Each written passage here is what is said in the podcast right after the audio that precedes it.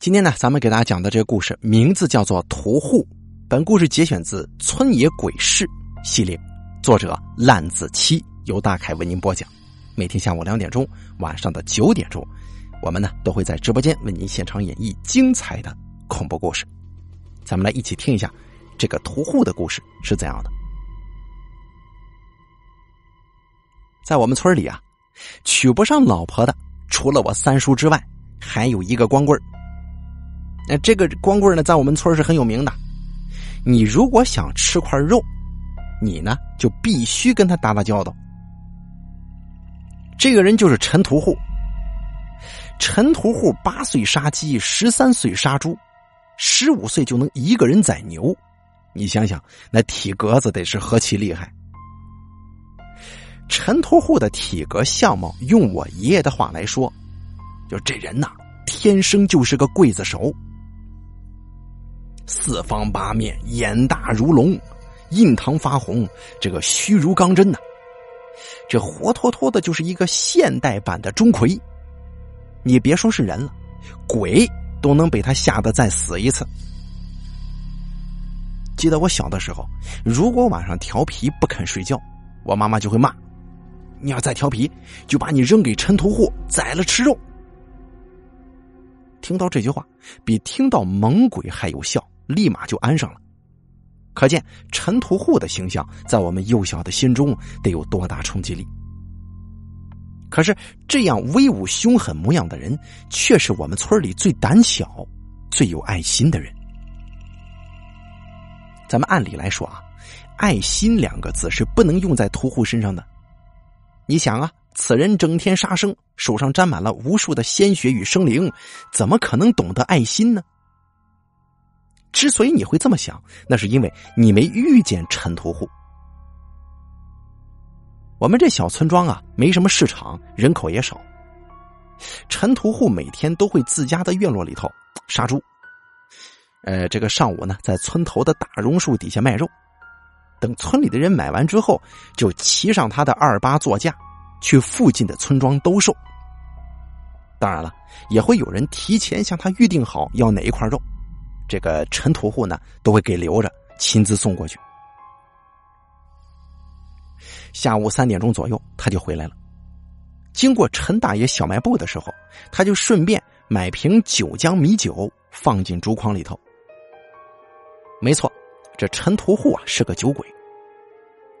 傍晚时分，陈屠户就在这个院子里头摆张八仙桌子，这八仙桌上摆一大碗肉，还有一碟青菜，偶尔还有鱼。哎，再这么倒上一杯这个小米酒，一个人就美滋滋的喝上了。我小时候那年代，香港还没回归呢，改革开放正在努力发展当中，人民都是踩在泥泞的道路上奔小康，所以这个陈屠户这样的吃法，那可以说是非常的奢侈了。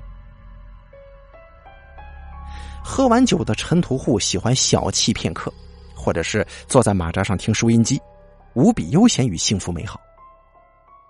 哎，有人可能会反驳我了，对吧？你这说法不合理。照我的这个说法，陈屠户的生活美好，这经济条件也不差，虽然相貌凶恶，挺吓唬人的，但不至于连个媳妇儿都讨不上吧？照我说的那个年代，很多人都在为了一口饭而活着挣扎。事情发生在那一年啊，我大概是上小学二年级。陈屠户具体多少岁我也不知道，反正他比我爸要老，应该将近四十了。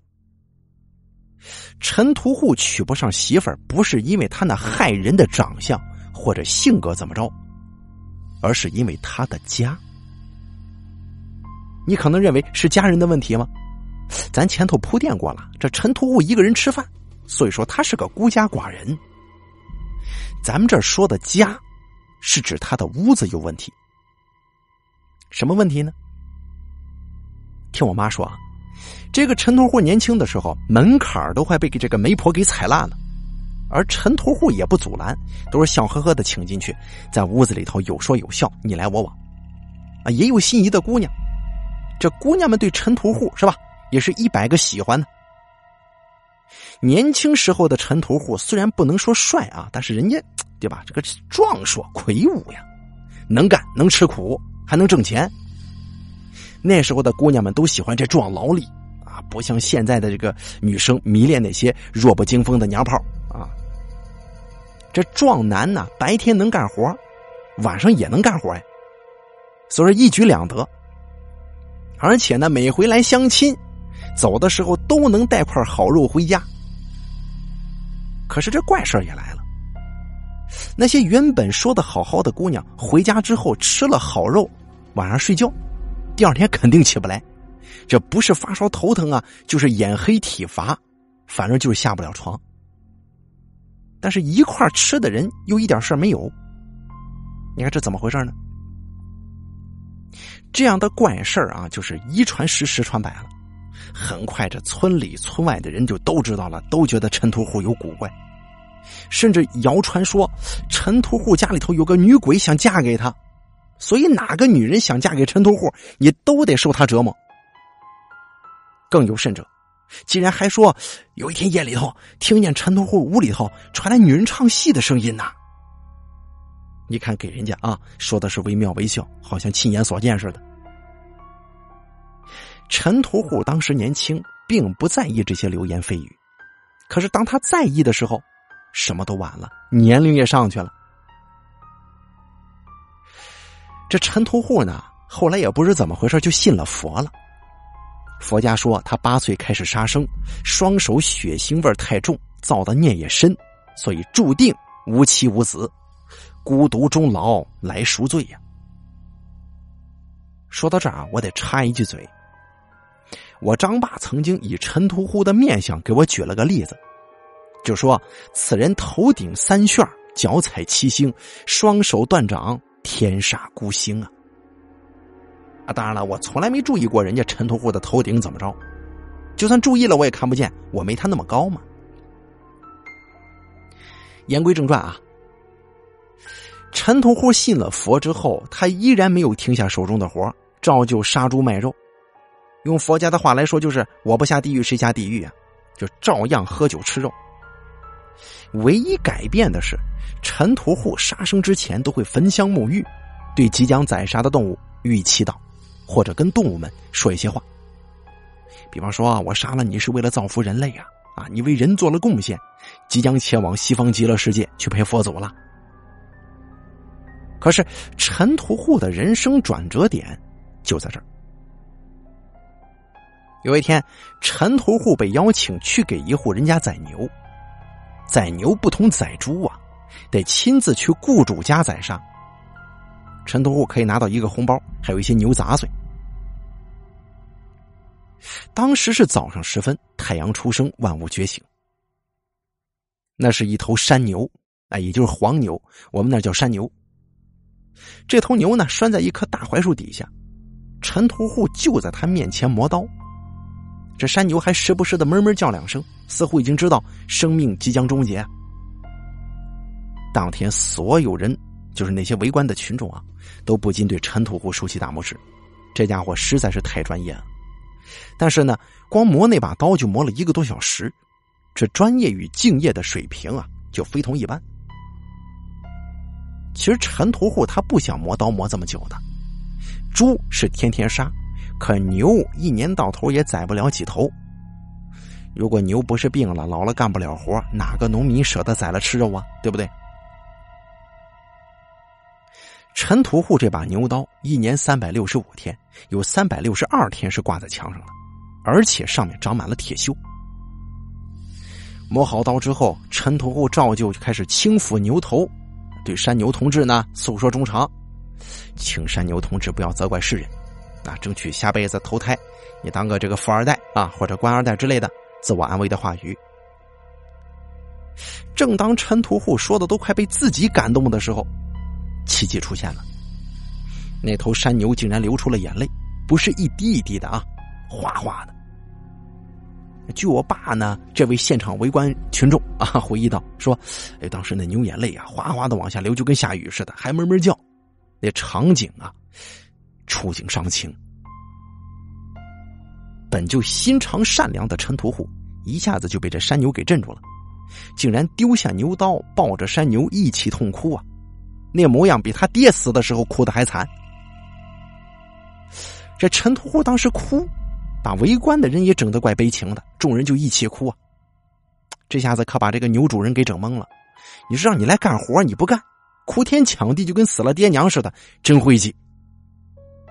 于是牛主人就让陈屠户动手，陈屠户就擦着眼泪说了：“我我可不能杀他。”就问你为什么不能杀他呀？他求我放过他，你放什么屁呢？你又会说话呀？他的眼睛会说话，我看到了。当时这个主家人就不愿意了，就是这是我的牛，你不杀，我就请别人来杀。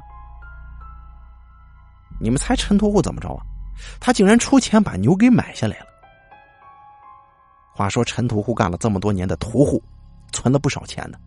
当然，他有他的老婆本牛主人一开始不肯卖，老实人呐，就说这是病牛，他活不了几天了。但是陈屠户不管呢，非得买下来，说就算死也得让他自己死，你不能杀他。啊，这个陈屠户呢，就在我们村哎，创下了这么一个壮举，啊，出去宰牛不成，反倒牵回家了。这事儿啊，在我们村里头成了这个茶余饭后的谈资。有人赞美他善良，也有人笑他傻逼。但是时间很快就过去了，毕竟谁吃饱了没事干，整天是吧？那个讨论这事儿呢？陈屠户上午在村头卖肉的时候呢，就把山牛拴在身后的榕树那边，地上呢放一堆早早去野外割的青草，然后下午回来的时候把牛牵回家，这一人一牛就成了村里的一道风景线了。可是好景不长啊，山牛没死，反倒活得越来越壮实了。但是陈屠户却遭来横祸。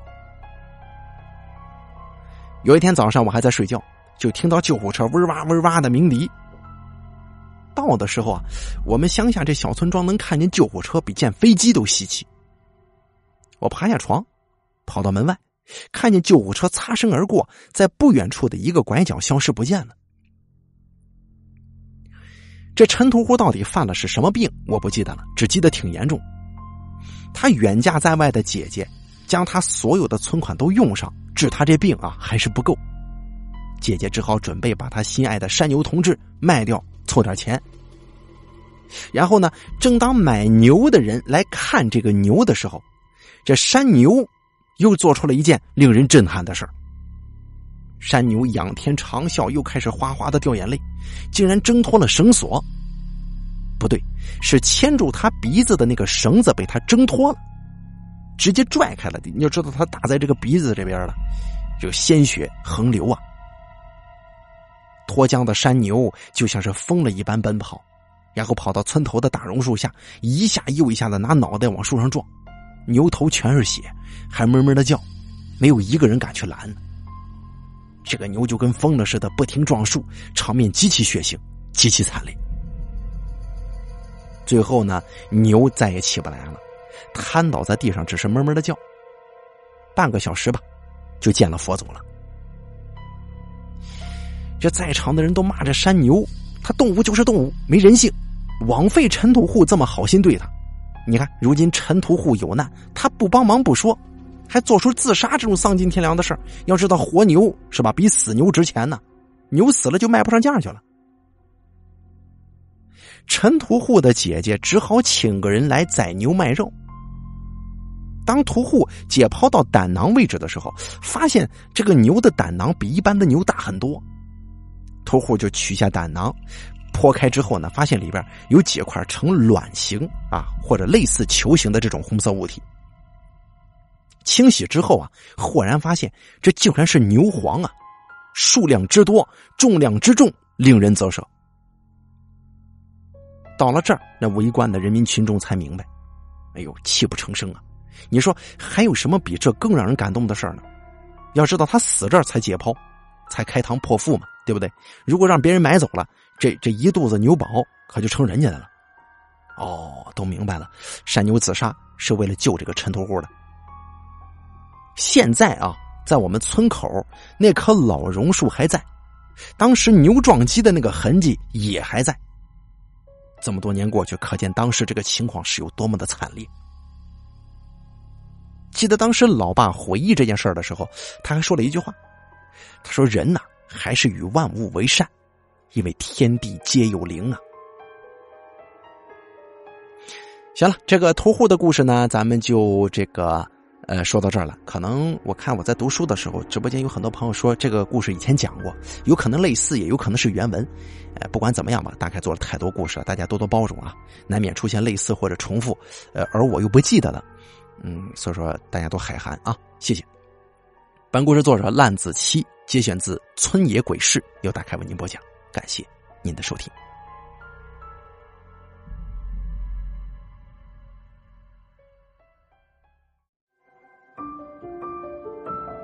本期故事演播完毕。想要了解大凯更多的精彩内容，敬请关注微信公众账号“大凯说”。感谢您的收听。